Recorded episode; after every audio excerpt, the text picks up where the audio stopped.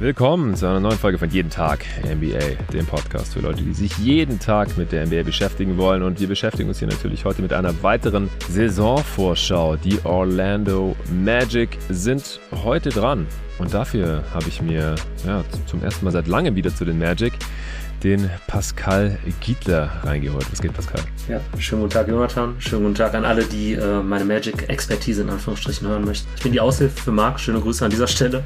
Genau. Schade eigentlich. Äh, ich habe immer die Previews und Marc sehr gerne gehört, weil ähm, die Magic liegen mir dann auch so ein bisschen am Herzen, aber äh, habe ich mich nie so ganz auf Marks Level gefühlt. Deswegen war das immer so äh, schön, seine Insight zu bekommen, aber hat nicht sein sollen. Ja, Marc Petri äh, war die meisten Previews immer am Start bei GoToGuys und auch bei jeden Tag NBA die letzten Jahre. Ich habe ihn leider nicht erreichen können und äh, musste jetzt hier leider die Planung fertigstellen und ich hatte mit dir sowieso schon den Termin für die Nets angepeilt. Dann habe ich festgestellt, so ey, am Montag ist auch Media Day und vielleicht sollten wir noch abwarten, bevor wir über deine.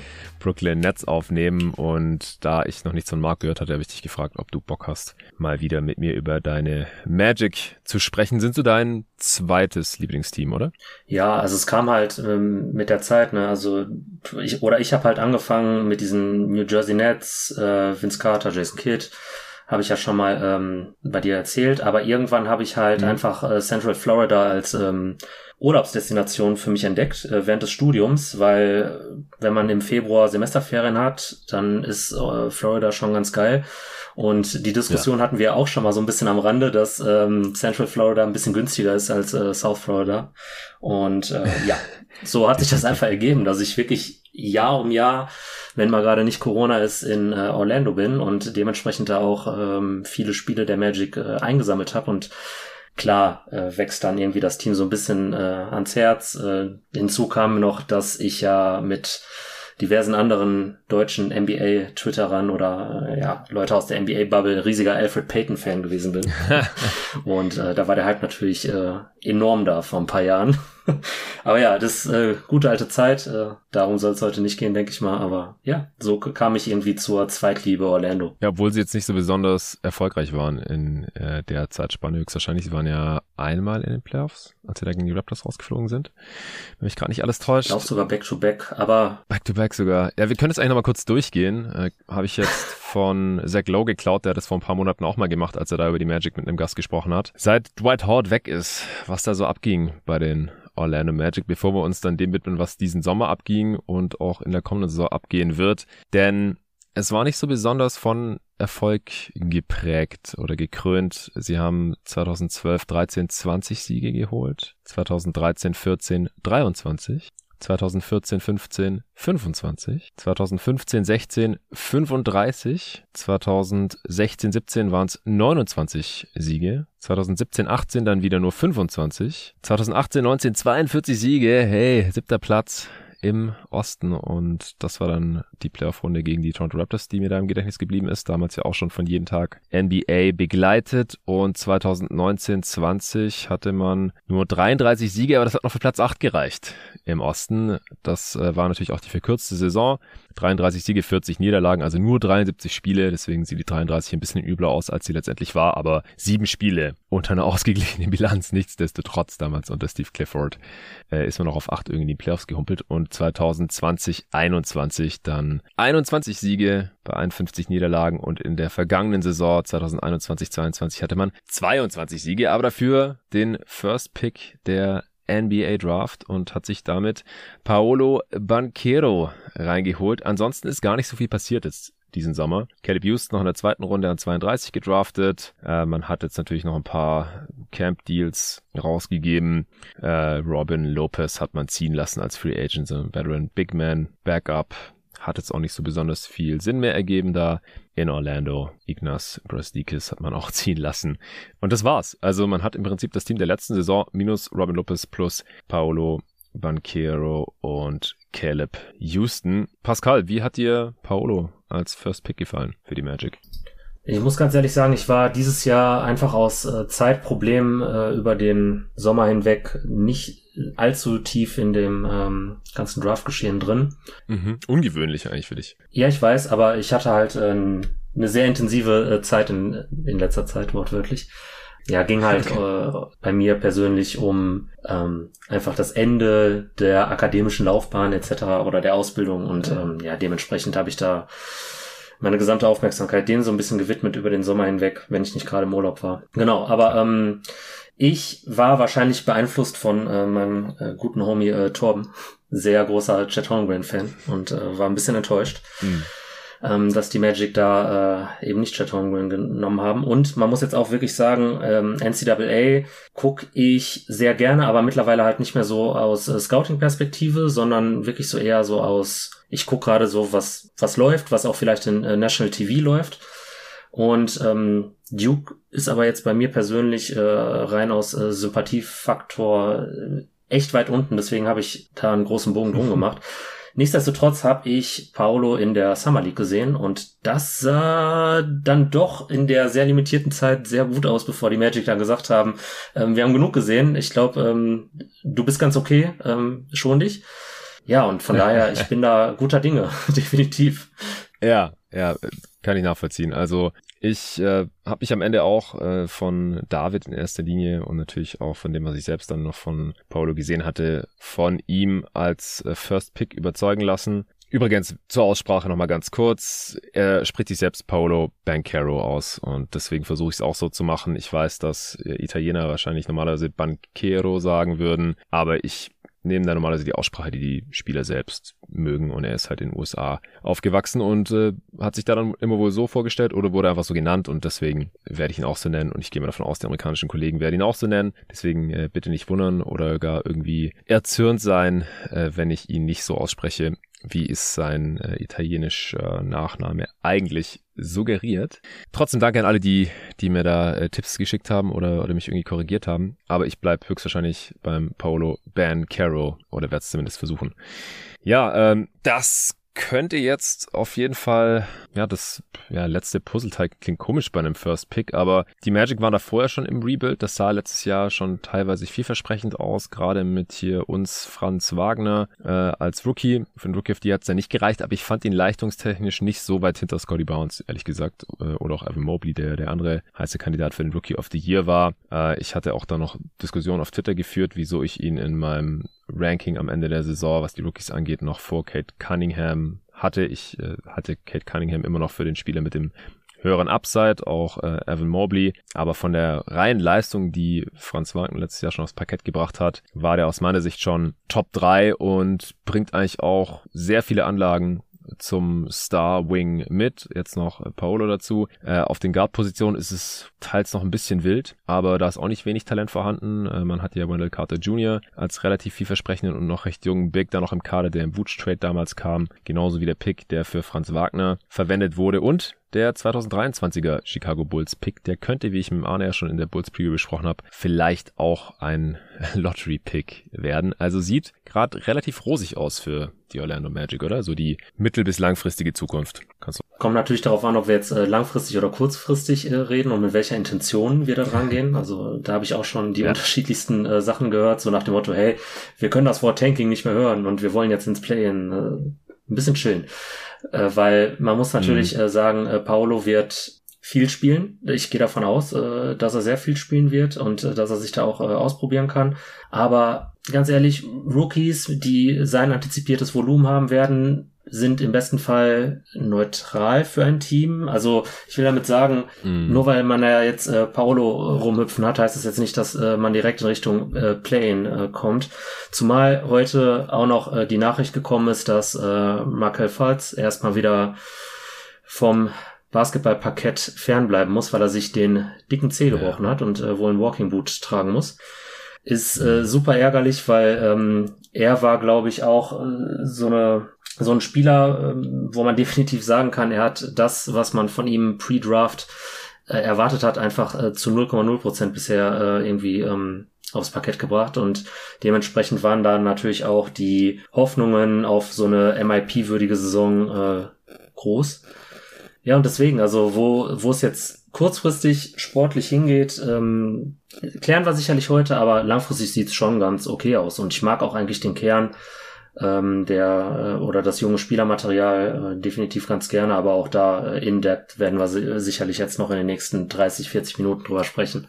Ja, auf jeden Fall. Mir gefällt der Kern auch ganz gut, aber halt auch eher so ab mittelfristig äh, bis langfristig dann natürlich auch. Also gerade Ben Caro und Wagner sind halt, wenn das einigermaßen so kommt, wonach es aussieht bei beiden, halt diese großen Wings, nach denen eigentlich alle Teams suchen, um erfolgreich zu sein in dieser Liga und dann auch noch mit äh, unterschiedlichen Skillsets, aber sich wahrscheinlich ziemlich gut ergänzenden Skillsets. Also da bin ich sehr, sehr gespannt.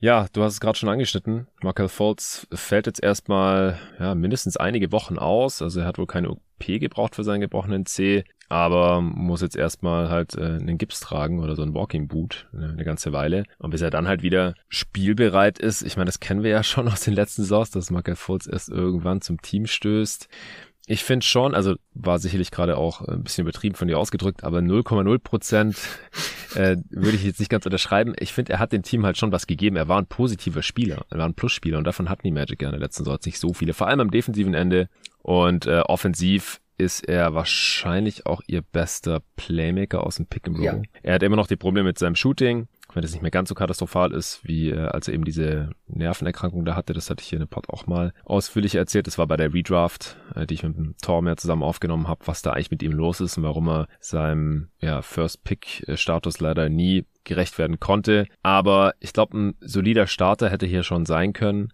also ich habe ihn in der Starting Five gesehen und dann halt eigentlich Cole Anthony so als äh, Sixth Man Scoring Punch von der Bank, Shoot First Guard.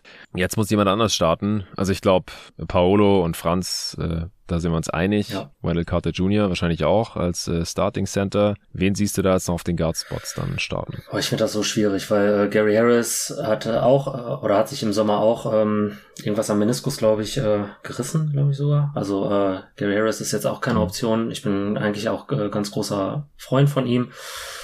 Ja, RJ Hampton, Jalen Sachs äh, muss man jetzt auch noch gucken, äh, wann und wie er äh, zurückkommt. Wobei schlimmer als in seinen Rookie-Spielen äh, kann es ja kaum noch werden. Ähm, muss ich jetzt auch relativ kritisch sagen.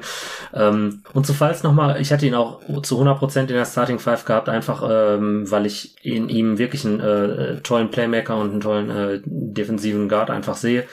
Ich hatte ihn halt pre-Draft als, ja, Generational Talent irgendwie äh, drin, der äh, gefühlt alles ja. kann. Und äh, daher kommt äh, dann, glaube ich, auch meine recht drastische Aussage. Also klar hat er dem Team letzte Saison in der limitierten Spielzeit schon auch so einen Boost gegeben, aber ja, am Ende des Tages ist es halt äh, same old story leider bei ihm. Mhm. Ähm, ich finde es einfach schade, äh, weil ich habe mich auch damals sehr gefreut, als die Magic für ihn getradet haben.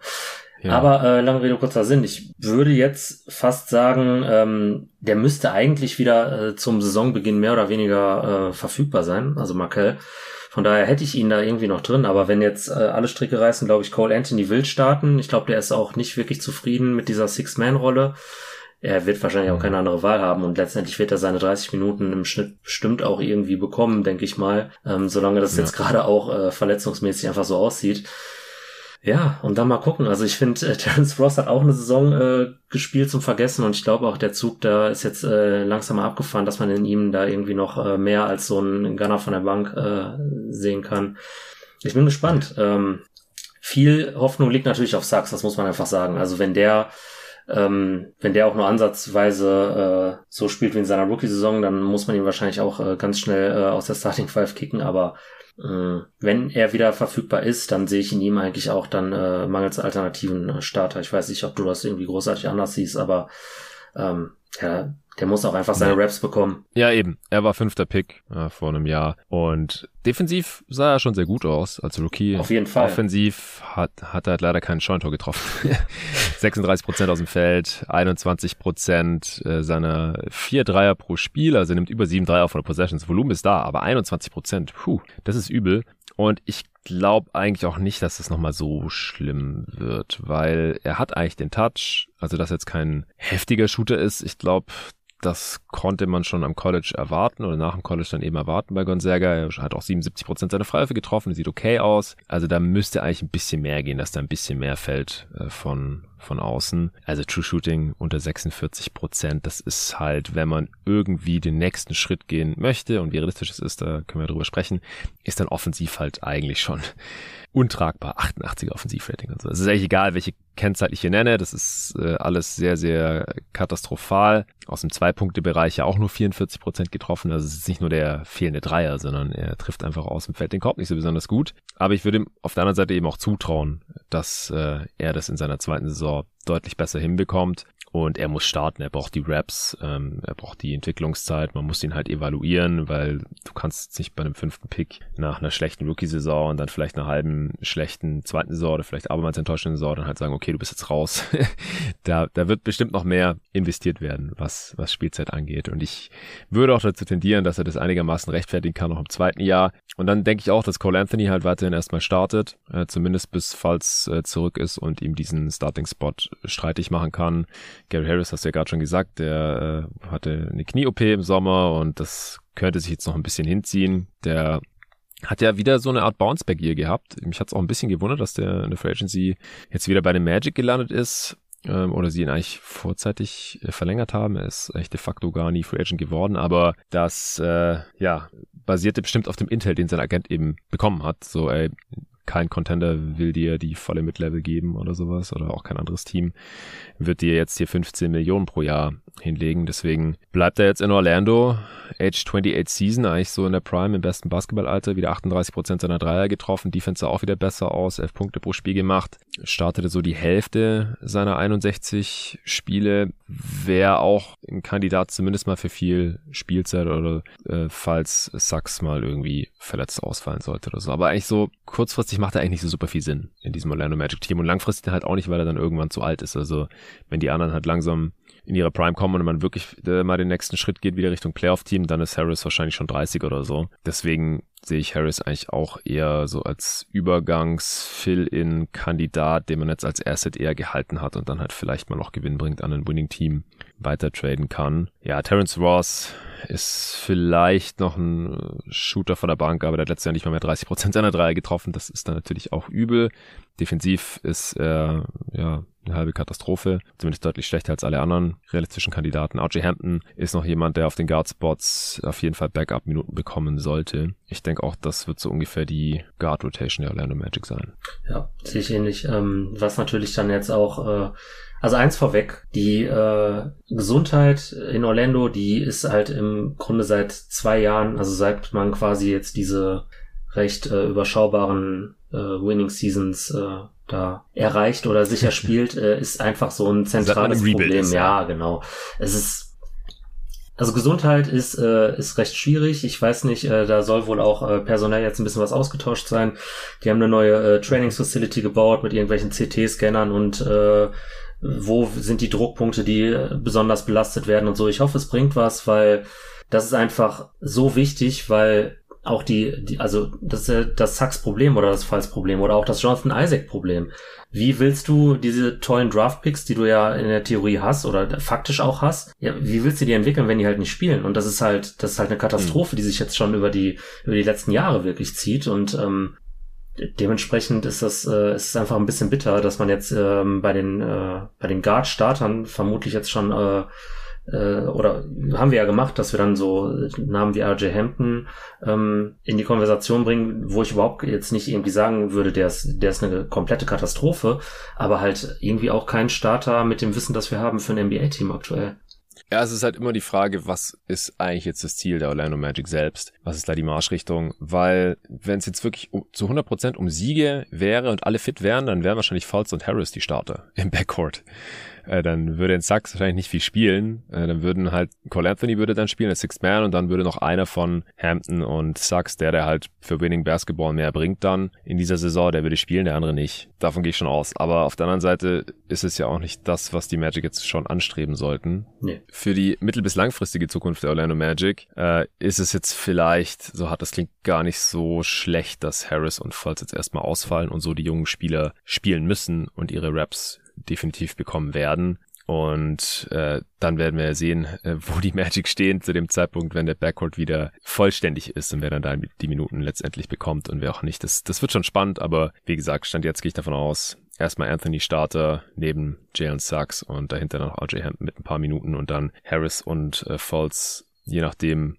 wann und wie sie eben wieder zurückkehren. Und im Frontcourt, du hast ja gerade schon ein paar Namen gedroppt, da sieht's leider nicht viel besser aus, beziehungsweise wir wissen einfach überhaupt nicht, was mit Jonathan Isaac ist. Ja. Der hat jetzt seit über zwei Jahren kein Basketballspiel mehr gemacht. Und der war mal so das Centerpiece der Zukunft der Orlando Magic. Als man noch Aaron Gordon und äh, Vucevic und Co. im Team hatte, ja, äh, die hat man dann mittlerweile alle weggetradet. Aber man baut hier gerade nicht um Jonathan Isaac auf, sondern um Franz Wagner und Paulo Bencaro und eben die genannten Guards. Also ich, ich weiß überhaupt nicht, was ich da erwarten soll von Jonathan Isaac. Ähm, sowohl wann er spielt, wie viel er spielt und dann auch, wie fit der Typ überhaupt jetzt nochmal werden kann. Der hatte ja ungefähr alles im Knie kaputt gemacht, was man kaputt machen kann, wenn man eine Knieverletzung hat. Und hat seither einfach beide Saisons kein einziges Spiel mehr gemacht. Hast du irgendeine Ahnung oder irgendeine Erwartung an Isaac? Nee, also mittlerweile halt nicht mehr. Äh, ich weiß auch nicht, was da jetzt äh, Sache ist. Also da hält man sich auch relativ bedeckt, ähm, ohne dass ich da jetzt auch irgendwie jeden Tag nachsuchen würde. Aber man geht davon aus, dass er halt. Ist auch typisch für die Magic. Genau, ja, ja. Also dass man da nichts hört. Äh, ist halt auch medial äh, kein Markt, der da irgendwie ähm, Spekulationen großartig äh, zulässt oder womit du irgendwelche Headlines äh, auf deinen Zeitungen äh, irgendwas äh, verkaufst. Worauf ich hinaus will, ist, äh, ich habe Jonathan Isaac noch äh, sehr gut vor Augen, wie er in der Bubble gegen die Nets gespielt hat und in, weiß ich nicht, 15 Minuten irgendwie äh, 16 Punkte gemacht hat und einfach wieder aussah wie dieses äh, Schweizer Tas Taschenmesser, das man ihm ja auch so ein bisschen gesehen hat. Und er wäre auch mhm. eine super Addition ähm, für das Team einfach, aber ich, ich habe keine Ahnung. Also ist klar, sein Körper wird ja, oder seine Körpermaße, die bleiben erhalten, aber äh, darüber hinaus, I don't know. Also ich, ich finde es ich find's umso bitterer dann nochmal äh, rückblickend betrachtet, die ganzen Reaktionen, nachdem er sich verletzt hat, ähm, die waren da ja sehr von Häme äh, begleitet und ähm, hoffentlich hinterfragen sich da auch nochmal einige Leute, äh, was sie ihm da gewünscht haben. Es ist einfach so bitter, weil so ein vielversprechender junger Dude aus Florida auch selbst und ja, ist schade. Ist definitiv schade. Ich habe ja. keine Erwartungen, aber ich hoffe das Beste.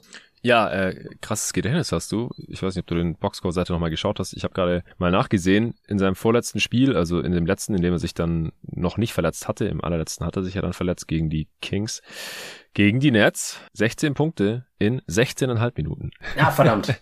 6 von 7 aus dem Feld, beide Dreier getroffen, ja. beide Freiwürfe, 6 Rebounds, ein Steal, zwei Fouls und die äh, Magic haben mit 10 Punkten gewonnen. Ja. Zu Recht. Und danach äh, ist er halt nach 14 Minuten gegen die Kings raus, nach vier Punkten, äh, drei Rebounds, vier Assists äh, und ward nie wieder gesehen. Also Jonathan Isaac war einfach ein geiles Prospect, so defensiv ja, einer der wenigen, wenn nicht der, sogar der einzige Spieler, der irgendwie annähernd zurecht KG-Vergleiche gezogen hat defensiv. Ja. Mhm und offensiv halt auch vieles konnte. Also, dass der Wurf noch irgendwann kommt, konnte man hoffen. Über die Karriere 80 Prozent äh, Freiwürfe getroffen, sind nur 136 Spiele, also sowieso alles Small Sample Size bei ihm. Aber das war auch ein Dude, auf den ich spielerisch richtig Bock hatte. Über seine politische Gesinnung äh, müssen wir jetzt hier nicht weiter sprechen. Tut mir auch leid, dass ich jetzt hier das zweite Jahr in Folge mit dir in der Preview über so einen Schwurbler sprechen muss. Aber wir können das jetzt auch einfach äh, weglassen und ja, gespannt sein, wann und wie wir Jonathan Isaac das nächste Mal im äh, Jersey der Orlando Magic sehen und was er dann bringt. Aber so wirklich einfließen lassen in irgendeine Prognose will ich ihn eigentlich nicht, weil wir wissen es einfach nicht, stand jetzt. Und wir werden auch nichts erfahren von Orlando Magic, das ist traditionell so. Äh, vor einem Jahr habe ich mich schon ähnlich mit Mark über Isaac unterhalten, haben auch gesagt, keine Ahnung, was mit dem Typ ist und wann er wieder kommt. Ähm, der Beatwriter der Orlando Magic, der in der Dunked On Magic Preview dabei war, der hat gesagt, es hieß, es gab halt ein Setback äh, im Laufe der letzten Saison. Aber es ist auch nicht so, dass da irgendwie Setback after Setback hat, so wie jetzt bei Lonzo Ball reported wurde, sondern es läuft mehr oder weniger eigentlich nach Plan. Dann mit äh, Chuma Okiki hat man nochmal so einen Kandidaten äh, im Team, den hat man direkt schon mit Kreuzbandriss gedraftet gehabt. Was hältst du von dem? Also ich finde, äh, dass er, ja, also klar, offensiv müssen wir jetzt, äh, glaube ich, äh, den Ball flach halten bei ihm, aber halt als ähm, Rotation-Spieler und äh, letztendlich auch das, was die Magic vielleicht ähm, oder worüber sie sich definieren wollen, äh, empfinde ich den schon als, äh, als geiles Piece für die Rotation. Ich habe ihn da auch äh, definitiv drin.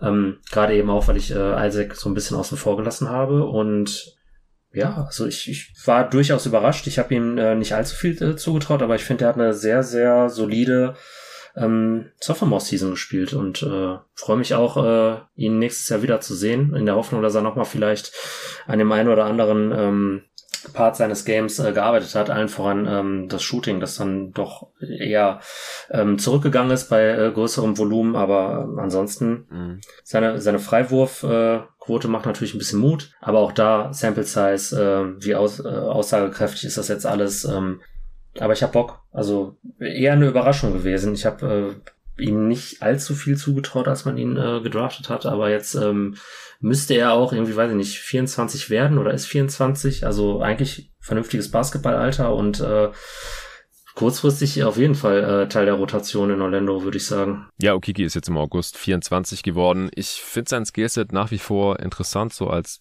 kräftiger Wing, der sehr hochvolumig Dreier genommen hat. Du hast es gerade schon angesprochen, Volumen ist hoch. Auf über 10 auf 100 Possessions, also Magic haben ein paar Dudes im Kader, bei Sachs hatte ich es vorhin auch schon erwähnt, die nehmen die Dreier die, die ballern. Das ist nicht das Problem, sondern die Quoten kommen noch nicht so ganz hinterher. Ja, knapp 32 Prozent, dazu waren es noch 35 Prozent gewesen. Aber in allen anderen Aspekten seines Games würde ich auch behaupten, hat er sich eigentlich bisschen gesteigert. Ich denke, starten wird er in dem Team sowieso nie können jetzt. Aber ich kann mir sehr gut vorstellen, dass halt der Backup von Franz und Bankero wird, äh, die man vielleicht auch ein bisschen gegeneinander staggert und dann kann äh, Chuma immer schön neben einen von denen zocken. Das passt da ganz gut rein. Also ich glaube, als Starter wäre er ein bisschen überfordert äh, und als Backup sehe ich ihn da durchaus, äh, wenn die Quote noch ein bisschen stabiler wird von Downtown und er das Volumen einigermaßen halten kann, dann kann er da schön für Platz sorgen. Und als Backup Big hat man ja äh, Mo Bamba relativ günstig halten können. Das war ja so die Frage, vor der letzten Saison. Wer kann sich den äh, Starting-Spot sichern für die Zukunft? Wer bekommt da welche Extension? Wendell Carter Jr. hat dann die vorzeitige bekommen. Das war vielleicht schon so ein Fingerzeig, dass Mobamba ein bisschen was beweisen muss, um ähnlich abzukassieren. Das hat er im Endeffekt nicht gemacht und äh, sieht jetzt aus wie der mittelfristige Backup, den man dann eventuell auch noch weiter traden kann, falls ein anderes Team irgendwas Interessantes dafür abgibt. Oder also Bamba als Starter, siehst, siehst du das nochmal irgendwie? Also hier bei dem Magic wahrscheinlich eher nicht, aber so grundsätzlich, was hältst du von dem noch? Ja, Mobamba ist ähm, auch wieder mhm. recht interessant. Ich war da auch Pre-Draft ein riesiger Fan. Ich äh, war auch froh, dass man ihm letzte Saison die Raps gegeben hat, aber die, die 25 Minuten, ich, ich fand das irgendwie überraschend, als ich mich auf den Pfad vorbereitet habe, dass er wirklich so lange gespielt hat, weil ich habe ihn auch so oft in irgendwelchen Games gesehen, mhm. wo er weit unter 20 äh, gefühlt ähm, gespielt hat und äh, von Fall Trouble äh, geprägt gewesen ist. Aber nichtsdestotrotz, ich finde die Center- oder Big Man-Rotation ähm, aus Wendell Carter Jr. und ihm eigentlich ganz geil, weil irgendwie, die sollten nicht nebeneinander auf dem Platz stehen, aber so Matchup bedingt, finde ich, ergänzen die sich eigentlich ganz geil, besonders defensiv. Ähm, Mobamba äh, alleine, ich sage jetzt mal körperlich, schon irgendwie doch dann äh, prädestiniert dafür, mal einen Wurf zu blocken. Das ist so eher etwas, was Wendell Carter nicht so macht. Er ist dann eher so ein, wie ich finde, ein äh, recht smarter Verteidiger, der irgendwie äh, weiß, wie er sich zu äh, positionieren hat. Und ähm, ja, dahingehend finde ich, ähm, je nach Matchup ergänzt sich das eigentlich ganz geil. Ähm, wenn die nicht unbedingt äh, nebeneinander zocken, wäre mir das äh, definitiv lieb. Und ich glaube aber auch, dass das intern so auch kommuniziert worden ist, dass Mobamba weiß, dass er jetzt nicht irgendwie ähm, der nächste der nächste All-Star sein wird, sondern jetzt wirklich ein Ergänzungsspieler. Dementsprechend ist ja auch der Vertrag ausgefallen. Der ist jetzt nicht hochdotiert, äh, möchte ich mal behaupten. Und auch der Zeitpunkt war ja, wie du das schon angerissen hast, ähm, ja, sollte die Prioritäten im Team gezeigt haben. Und von daher, äh, ich mag die Big-Rotation eigentlich ganz gerne und war jetzt auch von Mobamba nicht komplett enttäuscht. Aber nichtsdestotrotz, ähm, das, was ich pre-Draft auch von ihm äh, erwartet habe, das, äh, das werden wir wahrscheinlich auch nicht mehr sehen. Aber dennoch ein geiler, geiler Dude. So, und die äh, Dreierquote bei dem Volumen fand ich definitiv, äh, also sticht ja heraus aus diesem äh, Magic-Team. Ne? Also da gibt's ja nicht viele, die ähm, bei dem Volumen dann wirklich auch mal was getroffen haben und äh, das war schon ganz cool. Ich weiß nicht, wie du ihn so als eher objektiven Menschen siehst. Also ich denke halt auch, dass er eher ein Backup-Big ist in dieser Liga. Er spielt halt einfach nicht smart genug. Denke ich. Und das, wenn es halt nach äh, vier Jahren in der Liga noch nicht am Start ist, dann kommt da wahrscheinlich auch nicht mehr allzu viel. Er hat halt krasse Tools, er hat ja mit die längste Wingspan der Liga, ich glaube mit Rudi Gobert zusammen und kann Dreier werfen. Also theoretisch äh, einfach ein super interessantes Skillset und wenn es halt aber praktisch sich überhaupt nicht in Siege ummünzen lässt oder dass man halt äh, deutlich mehr Punkte macht als der Gegner, wenn er auf dem Feld steht und es war halt die letzten zwei Jahre nicht der Fall. Da wurde man mit Mobamba immer ausgescored oder in drei der vier äh, Jahre in der NBA war das jetzt halt nicht der Fall. Es lief auch ohne ihn auf dem Feld immer deutlich besser und das äh, kommt halt nicht von ungefähr. Deswegen denke ich auch so dieser ist ja nur ein Jahr garantiert für etwas mehr als 10 Millionen, so Mid-Level Exception Höhe, so ein bisschen so ein Prove-It-Deal. Entweder du zeigst uns, dass du hier halt als äh, Backup oder dann halt auch als Versicherung für Wendell Carter Jr. sollte der mal verletzt ausfallen, gut funktionierst, äh, dann können wir das zweite Jahr garantieren oder ihn dann auch noch länger vielleicht behalten oder ansonsten halt nochmal weiter traden, so als Trade-Chip. Ist natürlich jetzt beides besser, als ihn einfach so gehen zu lassen, aber dass er jetzt hier nicht mehr Geld bekommen hat, das äh, kann ich auch komplett nachvollziehen. Und Wendell Carter Jr. auf der anderen Seite, der ist ja völlig zu Recht jetzt auch vor ihm gelandet in der Rotation und natürlich auch äh, den, die bessere Extension bekommen, ja auch schon im Voraus. Der kriegt äh, jetzt in dieser Saison über 14 Millionen und dann hat er einen Declining Deal, 13 Millionen, 12 Millionen und 2025, 26 verdient Wendell Carter Jr. unter 11 Millionen.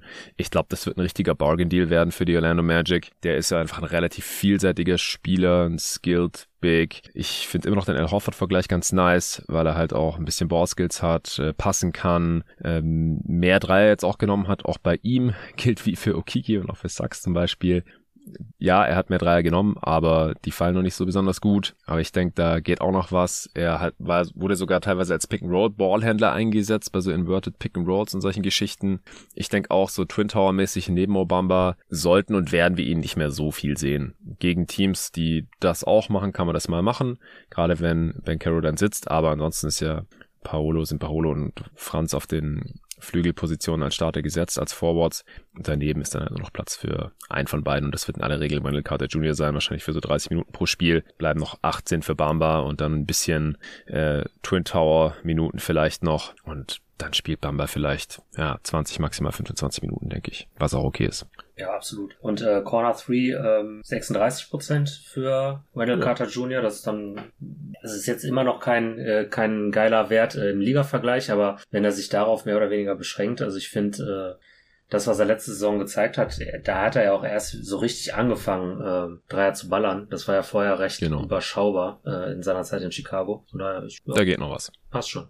Gut, siehst du hier jetzt irgendjemanden, der tendenziell zu viele oder zu wenig Minuten bekommen könnte, was wir jetzt hier noch nicht besprochen haben? Oder einen Breakout-Kandidaten, der vielleicht auch viel mehr Minuten dann rechtfertigt, als wir jetzt hier gerade denken? Nee, also ich glaube, wir haben das jetzt gerade, als wir über die äh, Lineups gesprochen haben, schon einigermaßen äh, vernünftig umrissen. Äh, Bamba hat mir halt irgendwie schon zu viele Minuten ähm, bekommen, eben aus äh, den Gründen, die du eben auch angeführt hast. Und äh, ist jetzt aber, denke ich mal, halt kein, äh, kein Starter mehr. Dementsprechend werden seine Minuten jetzt einfach äh, ja von Natur aus von 25 ein bisschen runtergehen. Und äh, wie gesagt, tendenziell war es mir ein bisschen zu viel. Und ähm, was heißt Minuten, aber so, Franz könnte natürlich äh, ein bisschen eine grö größere Rolle einfach bekommen. Äh, dementsprechend habe ich ihn auch mit äh, Wendell Carter Jr. als ähm, offensichtlichsten Breakout-Kandidaten äh, hier stehen. Wenn man jetzt von Sachs absieht, weil im Grunde ist da, ähm, hängt die Latte ja sehr tief, aber so, wenn wir das ernsthaft angehen, wenn wir wirklich sagen, wer sind die Magic-Spieler, die vielleicht äh, einen positiven Impact auf Winning Basketball äh, in der nächsten Saison haben könnten und die es eben in der letzten Saison äh, nur bedingt waren oder teilweise waren, dann ist es für mich halt äh, Wendell Carter Jr. und Franz und äh, ja, dementsprechend sollten die auch ähm, Minuten bekommen und äh, die Rolle dann auch eben, äh, die für den jeweils,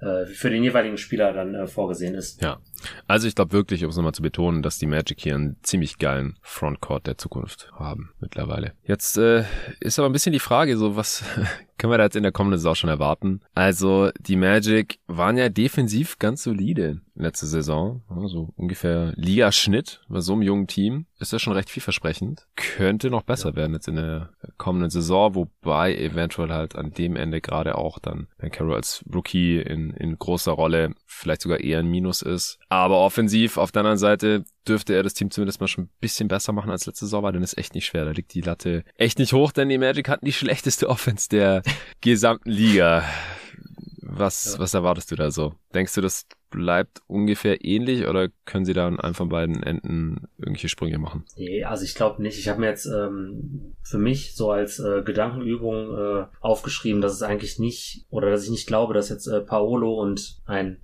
toi toi toi etwas äh, fitteres Roster, ähm, dass sie da irgendwie die Magic in die Top 25 äh, hieven können im Alleingang. Ich glaube da einfach schon, da ist man ähm, ein Team, das sich über die Defensive ähm, definiert und das ist auch gut so. Ich finde, dafür ist das Spielermaterial auch einfach da. Das Mhm. muss man ganz klar so sagen. Also Falls, Sachs, Franz, äh, Jonathan Isaac, äh, wollte ich eigentlich außen vor lassen, aber Wendell Carter Jr., ähm, Bamba kann auch mal einen Wurf blocken und ich finde eigentlich, dass man auf, ähm, äh, auf jeder Position irgendwie so einen äh, Typen hat, der die äh, Defense auf jeden Fall sehr positiv beeinflussen kann, was ich aber nicht äh, für die Offensive behaupten würde. Und äh, ja, dementsprechend äh, glaube ich, dass sich da nicht allzu viel äh, tun wird, aber in der, äh, die Hoffnung ist natürlich, dass ähm, sowohl in der Defense als auch in der Offense einfach mal vielleicht noch zwei, drei Plätze nach oben gegangen wird und äh, dann wird das Net-Rating ja von Natur aus auch positiv beeinflusst im Vergleich zur Vorsaison. Ja, da kommen wir dann gleich noch zu. Also ich glaube auch offensiv sind das wahrscheinlich eher Baby Steps. Also wie gesagt, Ben Carroll kann im besten Fall da halt ein positiver Faktor sein, schon auch als Rookie. Also dass das Team einfach ein bisschen besser funktioniert. Er vielleicht auch ein bisschen,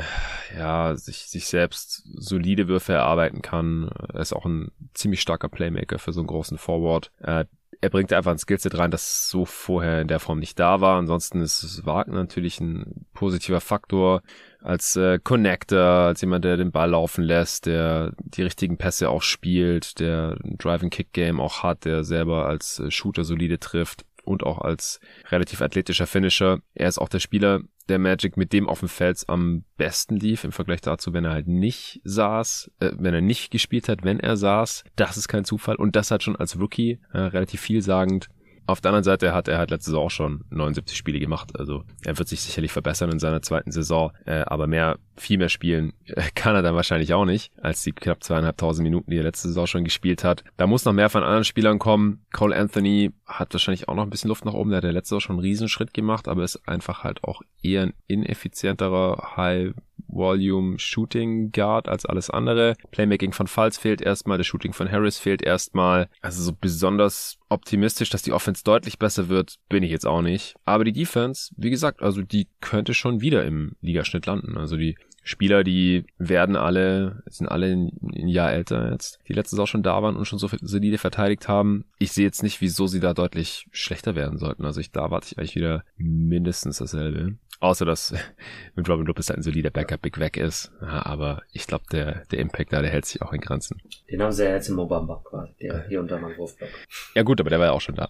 Ja, ja, aber letztes Jahr hat er halt ähm, nicht die äh, Backup-Minuten gespielt, sondern äh, musste sich als Starter da irgendwie äh, beweisen. Und, Das ist wahr. Aber ja, ich habe da eine ähnliche äh, Erwartung, äh, wie, wie gesagt, also Defense sehe ich äh, tendenziell als äh, Steckenpferd und äh, ja, wenn das äh, irgendwie in Richtung 12, manchmal ist das ja auch ein sehr, sehr, sehr äh, geringer Abstand zwischen den ähm, zwischen den Plätzen, also wenn das dann in Richtung äh, 12 an, anstatt 17 geht, da wäre ich jetzt auch nicht komplett überrascht, muss ich sagen. Ja, letzte Saison waren sie auf Platz 17 laut Clean the Glass. Und wie du schon sagst, also das ist ja jetzt relativ nah beieinander da im, im Ligaschnitt. Der Ligaschnitt lag bei 112,3. Sie hatten ein Defensivrating von 113,1. Also das wird sich wahrscheinlich wieder in diesem Dunstkreis irgendwie befinden, aber dass sie halt offensiv sich weit vom Tabellenboden absetzen können, was das Offensivrating angeht. Ja, da müsste halt schon, also von Sachs müsste ein größerer Schritt kommen. Sie ziehen halt auch sehr wenig Freiwürfe, da müsste Bankero auch äh, einiges wettmachen und dann die äh, High-Volume-Shooter, die müssten halt auch zumindest mal irgendwie Richtung Ligaschnitt gehen. Das ist wahrscheinlich jetzt im ersten Jahr alles noch ein bisschen viel verlangt. Wie gesagt, für die Zukunft sehe ich das relativ positiv. bei dir. Aber dass sie jetzt ja, so eine Saison spielen wie, wie die Cavs zum Beispiel, ja, die man auch vor der Saison irgendwie unter 30 Siegen gesehen hat, da müsste halt schon sehr, sehr viel zusammenkommen. Ich will es ja nicht ausschließen, aber wir, wir können das jetzt auch mal noch ein bisschen mit äh, Zahlen hier hinterlegen, äh, wenn wir zum Best Case schon kommen, oder? Ja, da habe ich mich ein bisschen schwer getan, aber äh, können wir gerne machen. Ähm, ich musste so ein bisschen äh, schmunzeln eben, als du die Cavs angeführt hast, weil ich habe das äh, tatsächlich neulich äh, irgendwo auch schon mal gehört, dass äh, die Magic ja jetzt schon äh, in den Startlöchern stehen, das äh, neue Überraschungsteam zu werden. Also ich sehe es halt echt nicht, aber Nichtsdestotrotz fällt es mir auch sehr, sehr, sehr schwer, ähm, sowohl vom von der internen Entwicklung ähm, der Spieler als auch, ja, einfach 22 Siege mit, mit so einer, mit so einer Offense und mit so viel Verletzungen. Ich glaube, da, da muss einfach die Baseline sein und äh, wenn man einfach davon ausgeht, dass ähm, einige Spieler da eben äh, Sprung machen, wenn man davon ausgeht, dass vielleicht ähm, das Twin Tower äh, oder die Twin Tower Lineups nicht so der Burner waren, ähm, weiß ich nicht. Also so Best Case würde ich dann vielleicht äh, schon irgendwie über äh, 30 Siege sehen, knapp über 30, aber da müsste dann halt auch mal ähm, der ein oder andere ja, die eine oder andere heiße Shooting-Nacht auf jeden Fall ähm, abgefackelt ja. werden und äh, Defense müsste dann halt, äh, wie antizipiert, dann eher in Richtung äh, Top 10 und äh, Eisern gehen. Aber ja, ich glaube, äh, Best Case Play-In oder irgendwelche solche Geschichten, womit äh, einige liebäugeln oder Cavs 2.0, sehe ich ehrlich gesagt nicht. Ich weiß nicht, ob ich dazu pessimistisch bin, aber ich habe da jetzt einfach mal 32 stehen. Es wollen halt relativ viele Teams gerade tanken. Ja, wollen ja nicht. Ja, schaut, wer da so verfügbar ist in der kommenden Draft, höchstwahrscheinlich.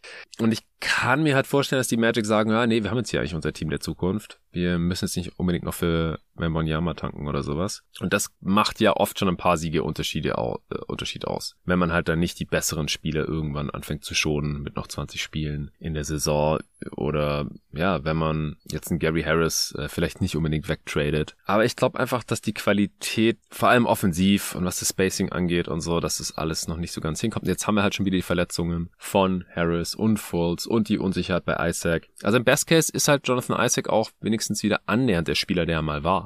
Das macht dann schon nochmal einen Unterschied. Klar, der muss irgendwoher Spielzeit bekommen. Hier dann wahrscheinlich von Ukiki ab oder so oder von Bamba. Aber er kann schon besser sein als die beiden oder mehr positiven Impact haben. Und dann kann man vielleicht auch die 30 Siege knacken. Das reicht aber wahrscheinlich sehr, sehr, sehr wahrscheinlich trotzdem nicht für den zehnten Platz im Osten. Also, pff mein Best Case ist bei 30. Ich glaube, höher komme ich mit diesem Team jetzt noch nicht. Oder sag mal, sag mal 32. Aber mehr gebe ich dem Magic echt im, auch im Best Case nicht. Hast du jetzt schon eine Zahl genannt? Nee, oder? Ich habe auch 32 gesagt tatsächlich. Oh, okay. Ich habe nur irgendwas mit 30 gehört. ja, komm, okay. dann, dann gebe ich ja. 31. Ich bin, ich will ein bisschen drunter sein unter deiner Prediction. Du bist Hater, okay. Ja, voll. Worst Case, was geht da ab? Ja, Worst Case wäre quasi ein äh, Repeat der vergangenen Saison. Ähm, ich finde das gar nicht so absurd. Also, ja. ja. gut, lass es 22, lass es 23, du hast schon gesagt, also so, worüber reden wir hier? Also wenn, wenn am Ende vielleicht sich auch äh, andere Ostteams ähm, dazu entscheiden, einfach äh, des Grauens zu tanken und je nachdem wieder der Spielplan ist, keine Ahnung, da kann halt auch viel passieren, aber so, ich finde 22 ist, äh, ist schon eine realistische Baseline, wenn viele Sachen einfach nicht äh, so funktionieren. Und sorry, äh, ich weiß, dass Verletzungen immer so ein bisschen außen vor sein sollten in unserer äh, Prediction, aber es fällt halt schon schwer, äh, das ja. einfach nicht mit einfließen zu lassen. Ja, die sind halt auch schon da. Oder bei Isaac müssen wir jetzt erstmal das Gegenteil, glaube ich, bewiesen sehen, bevor äh, wir den hier irgendwie positiv einpreisen können. Also, ich denke, im Worst Case läuft's sogar ein bisschen schlechter als letzte Saison noch. Ich habe 20 aufgeschrieben gehabt. Ja, dann äh, macht ein Gary Harris keine 60 Spiele mehr für dieses Team zum Beispiel. Mit Robin Lopez ist so ungefähr der einzige echte Wett im Team weg. Ja, also ich ich sag 20 im schlechtesten Fall. Und äh, das ist dann jetzt relativ interessant, wo deine Prediction letztendlich ist. Ich habe mir ehrlich gesagt äh, aufgeschrieben, weil ich einfach ein Believer bin äh, im äh, der der Entwicklung der einzelnen Spieler und einfach hoffe, dass äh, alles ein bisschen beisammen ist. Habe ich mir jetzt äh, 27 äh, aufgeschrieben, was ja auch dann nicht überraschend äh, genauso der das Mittelding zwischen meinem Best und Worst Case ist und ja weiß ich nicht, muss ich auf Over oder Under setzen? Also ich habe hier 26,5, da wärst du jetzt ganz knapp drüber. Ah, würde ich aber keinen Pfennig draufsetzen. ja, zu Recht, ich auch nicht. Ja, ich habe mir 25 aufgeschrieben gehabt. Ja, ich kann auch 26 sagen, bin immer noch Under, also von daher mache ich das jetzt einfach mal. Dann bist du leicht ja. over, ich leicht under. In Jane also, We Trust und so. ey, ja, ich, ich habe dir noch lange nicht abgeschrieben. Ich äh, bin auch großer Fan von Ben Carrolls Skillset, von auch von Wagners, Wendell Carter Jr. und so. Aber ich glaube, das braucht noch mal eine Saison. Ich glaube nicht, dass es wäre schon sehr, sehr krass, wenn jetzt äh, Ben Carroll die Magic als Rookie quasi schon ins Play-In führen würde, weil er wäre wahrscheinlich der Spieler, der das machen würde. Außer Wagner macht noch mal einen großen Schritt und ist dann sofort der, der Führungsspieler da und auch der beste Spieler. Und der kann das irgendwie besorgen. Aber die Guard-Rotation, die macht mir doch noch Sorgen da. Und wie gesagt, Jonathan Isaac, der, da kann es echt in verschiedenste Richtungen gehen. Also ich bin, bin mir extrem unsicher, aber ich bin mir ziemlich sicher, dass äh, die Zeit der Orlando Magic noch nicht gekommen ist. Also war schon zu zweit. Hast du jetzt noch irgendeinen interessanten Aspekt, den wir gar nicht besprochen haben bisher? Ähm, ich glaube, ich habe es äh, durchschimmern lassen. Ich habe wohl mal in irgendwelchen äh, Tweets äh, gesehen, dass ähm, Falz und äh, Paolo äh, Favoriten auf jeweilige Awards sein sollten.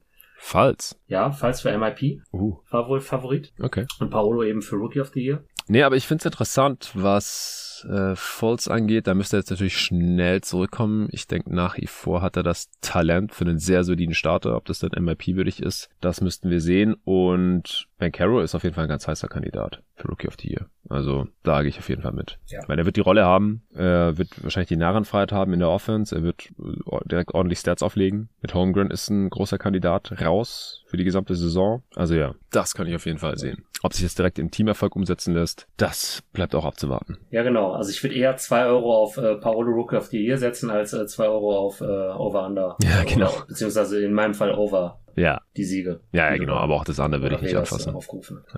Okay, dann wären wir auch schon durch. Äh, schon ist auch gut. Ich äh, hoffe, dass das jetzt die Hörer nicht so wirklich bemerken am Ende, äh, wenn der Pod dann draußen ist. Aber es war eine roughe Aufnahme. Wir hatten diverse Verbindungsprobleme äh, und äh, haben ungefähr sieben Anläufe gebraucht, um das Ding hier fertig zu bekommen. Aber es war mir trotzdem eine Ehre, Pascal. Und wir haben ja auch nochmal eine Chance. Vielleicht läuft ja dann, wenn wir die Brooklyn Nets Preview aufnehmen, die Tage äh, ein bisschen runter. Vielen, vielen Dank schon mal, dass du dir heute Zeit genommen hast. Ja, danke, dass ich da sein äh, durfte und äh, ich muss auch sagen, ich hatte mehr Bock auf die Aufnahme heute. Ich bin mal gespannt, was beim Netz Media Day noch alles so äh, passieren wird. Vielleicht habe ich dann ja äh, was, wo ich ordentlich äh, ranten kann. Ich glaube, das wird eh eine relativ ähm, kontroverse Aufnahme über die Netz, weil äh, ich kann mich dann ja dann doch nicht zu 100% äh, zurückhalten. ähm, ja, nichtsdestotrotz, ich, äh, trotz der roughen Aufnahme hat mir das heute wieder äh, extrem viel Spaß gemacht und äh, immer wieder gerne Gast hier bei jeden Tag NBA. Ja, das ist jetzt schon ein sehr schöner Teaser gewesen. Ich bin gespannt. Also Netz weiß ich auch noch nicht so genau, was ich von halten soll. Vielleicht sind wir ein bisschen schlauer dann, wenn der Media Day heute durch war. Ich habe mir schon das äh, Ben Simmons Interview oder den Gastauftritt im JJ Redick Pod reingezogen. War auch schon ziemlich interessant. Und ja, ich, ich muss auf jeden Fall reden. Also ich habe Redebedarf, was die Netz angeht. Und ich könnte mir keinen besseren vorstellen als dich dann hier die Tage. Also allen danke fürs Zuhören. Danke fürs äh, Supporten dieses Podcasts und bis dahin. So eine roughe Aufnahme hatte ich noch nie. Das ist krass. Nee, Tut mir leid, falls es von meiner Seite Ja, ist, ich glaube, da kommt, kommt einiges zusammen.